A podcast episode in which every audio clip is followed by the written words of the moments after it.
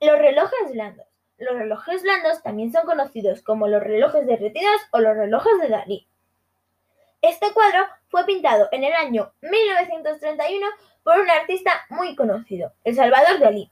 Se usó la técnica de óleo sobre lienzo, es decir, una técnica que consistía en que se usaba el óleo, que es una pintura hecha a base de aceite, y el lienzo, que es un tejido sobre el que se pinta. En este cuadro puedes localizar cuatro relojes tres blandos y uno duro, y en todos aproximadamente pone las 6 pm, es decir, las 6 de la tarde. Este cuadro es de estilo surrealista, que consiste en que tú ves cosas que no pueden suceder en la vida real y que no suceden. Este cuadro ahora mismo está situado en el Museo de Arte Moderno en Nueva York y su tamaño es de 24 por 33 centímetros.